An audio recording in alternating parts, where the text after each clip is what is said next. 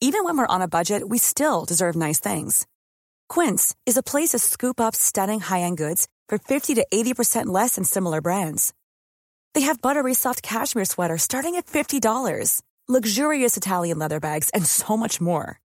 Plus, Quince only works with factories that use safe, ethical, and responsible manufacturing.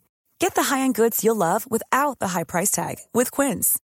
Go to quince.com slash style for free shipping and 365-day returns. Eu sou Mário Persona e essas são as respostas que eu dei aos que me perguntaram sobre a Bíblia. Você quer saber o que viria antes, a justificação ou a santificação?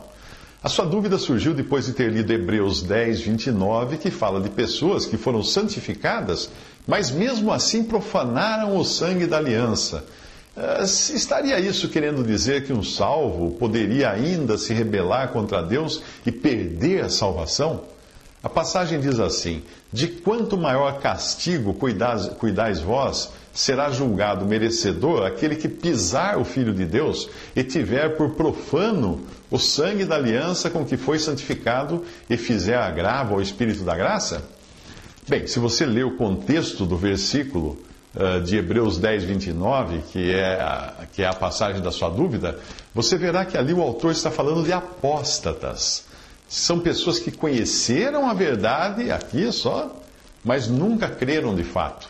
Um pouco antes, ele diz, nos versículos 26 e 27, porque se pecarmos voluntariamente, depois de termos recebido o conhecimento da verdade, já não resta mais sacrifícios, sacrifício pelo peca, pelos pecados, mas uma certa expectação horrível de juízo e ardor de fogo que há de devorar os adversários. Repare que ele está falando de conhecimento, não de fé real. As faculdades de teologia e as igrejas estão cheias de pessoas assim, que têm conhecimento, mas nunca tiveram uma fé real, nunca se converteram de fato a Cristo. Eu vi a entrevista de um bispo da igreja da Suécia e no final o entrevistador pergunta a ele: Você acredita na existência de Deus? E ele responde: Não. Esse bispo recebeu o conhecimento da verdade estudando teologia, foi ordenado bispo naquela denominação, mas não passa de um que é pior até do que o incrédulo, que nunca leu uma linha da Bíblia. Porque o conhecimento traz também responsabilidade. Então entenda que a passagem está falando de um apóstata. Um apóstata não é um crente, é apenas alguém que, depois de ter sido colocado em contato com a verdade e ter sido santificado ou separado das imundícies do mundo, do mundo pela influência da palavra de Deus e pelo convívio com o círculo cristão, ele acaba negando a verdade e mostrando o que realmente era por debaixo da pele de ovelha, ou seja, uma porca lavada. A santificação exterior, até o incrédulo pode ter assim como também pode ter a justificação exterior diante dos homens por levar uma vida correta. Mas quando o Espírito Santo faz a obra numa vida, ele faz a obra completa, começando pela lavagem, depois a santificação e depois a justificação. Mas isso apenas para colocar essas coisas em ordem, não é? Ah, porque tudo pode acontecer junto, ao mesmo tempo. Não erreis, diz a palavra de Deus, nem os devassos, nem os idólatras, nem os adúlteros, nem os efeminados, nem os sodomitas, nem os ladrões, nem os avarentos, nem os bêbados, nem os maldizentes, nem os roubadores herdarão o reino de Deus.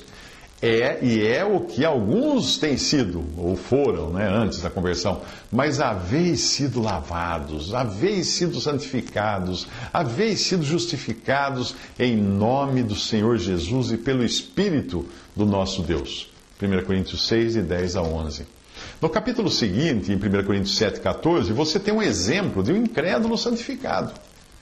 Ali diz assim: porque o marido descrente é santificado pela mulher e a mulher descrente é santificada pelo marido. De outra sorte, os vossos filhos seriam imundos, mas agora são santos.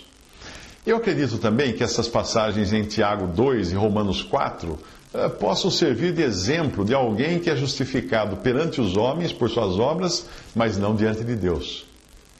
Veja a passagem. Mas dirá, dirá alguém: Tu Tens a fé e eu tenho as obras. Mostra-me a tua fé sem as tuas obras e eu te mostrarei a minha fé pelas minhas obras. Tiago 2, versículo 18.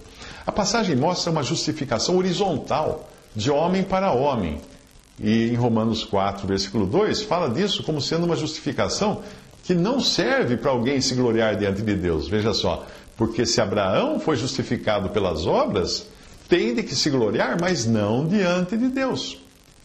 O contraste disso, disso tudo, você encontra numa passagem dirigida a genuínos crentes, a qual fala de eleição na eternidade para a salvação e de uma santificação que não é mera separação ou influência do meio, mas uma santificação que vem do Espírito Santo de Deus.